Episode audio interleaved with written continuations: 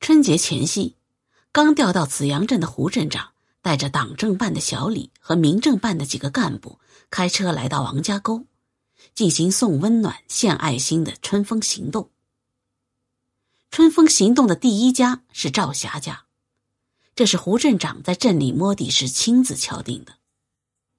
胡镇长说，赵霞的老公王新宇和她是高中同学，五年前修村里公路被落石压死了。留下一对孤儿寡母。走过一段山路，来到赵霞家，胡镇长心里涌起一阵酸楚，几颗泪珠像蚯蚓一样爬了出来。几年不见，物是人非，赵霞住的吊脚楼已摇摇欲坠，破烂不堪。胡镇长叫人把两袋大米和两桶植物油放在赵霞家，然后握着赵霞的手。从衣兜里摸出一个事先准备好的红包，哽咽着说：“赵霞呀，新宇走了，这几年你受委屈了。这是镇里的一点心意，以后你家有啥困难，尽管到镇上找我，我一定尽力而为。”还嘱咐随行的民政办的工作人员以后要多关心赵霞家。赵霞手拿红包，热泪盈眶。胡镇长，感谢党和政府的关心。心雨有你这么重情重义的同学，九泉之下也会欣慰的。小李脑瓜子活络，看到眼前的一切，马上用手机拍了下来，随后回镇里写了一篇送温暖、献爱心，胡镇长自掏红包给贫困户的新闻。当然，为了增加新闻亮点。小李把镇里送的红包改成胡镇长自掏，发表在《市报》的头版头条，并配上自己用手机拍的照片。以后逢年过节，胡镇长都会带着小李和民政办的人到赵霞家送温暖，并亲自递上一个红包。每当这时，聪明的小李总会从不同的角度写上一篇新闻，发表在报刊上。一晃三年过去了。胡镇长成了胡县长，小李也成了李镇长。这年春节前，胡县长和过去一样，带领县政府办、民政局、紫阳镇李镇长和电视台的人浩浩荡荡来到了王家沟。在摄像头前，胡县长很有风度的递给赵霞一个红包，然后面对电视镜头，就春节期间扶贫帮困和关心留守儿童。发表了慷慨激昂、热情洋溢的讲话，他满怀深情地说：“滴水成河，从我做起。只要人人献出一点爱，让爱心传递，这个世界就将变成美好的明天。”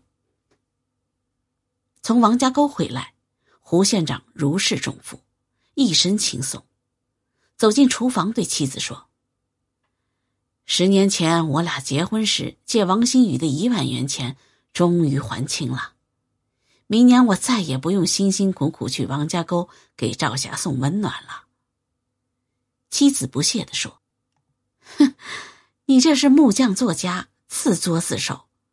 当初你直接把钱还给赵霞不就完了？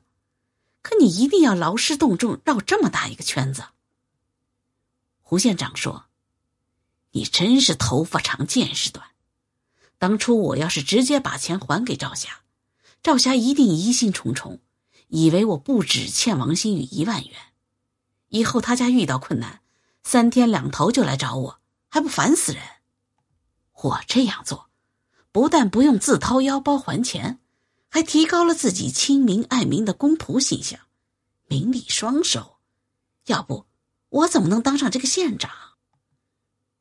转眼到了正月十五，胡县长正聚精会神看中央电视台的元宵联欢晚会。砰砰砰，传来了急骤的敲门声。胡县长开门一看，赵霞提着两只鸡和一个水果篮站在门口。进门后，赵霞说：“胡县长，这几年全靠你带领大家给我家送温暖，我的儿子才没有失学。你的大恩大德，我一辈子也不会忘记。”胡县长说：“赵霞，你见外了。我和新宇是同学，我替他尽点责也是应该的。”赵霞走后，胡县长看见水果篮里有一个红包，红包下面还压着一张变了颜色的纸。胡县长拿起纸一看，大吃一惊，这不是当初自己借王新宇一万元的借条吗？看来赵霞早就知道他欠王新宇一万元，只是碍于自己的面子，没有向他要。胡县长发现借条的背面还写着几行字。胡县长，感谢你这几年给我家送温暖。我算了一下，你总共送给我一万零八百元，借条还给你，多余的八百元我放在红包里了。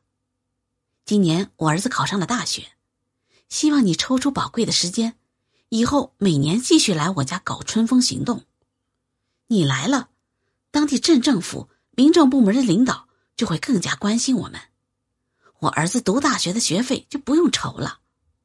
当然，你放心，你送的钱我会原封不动退给你的。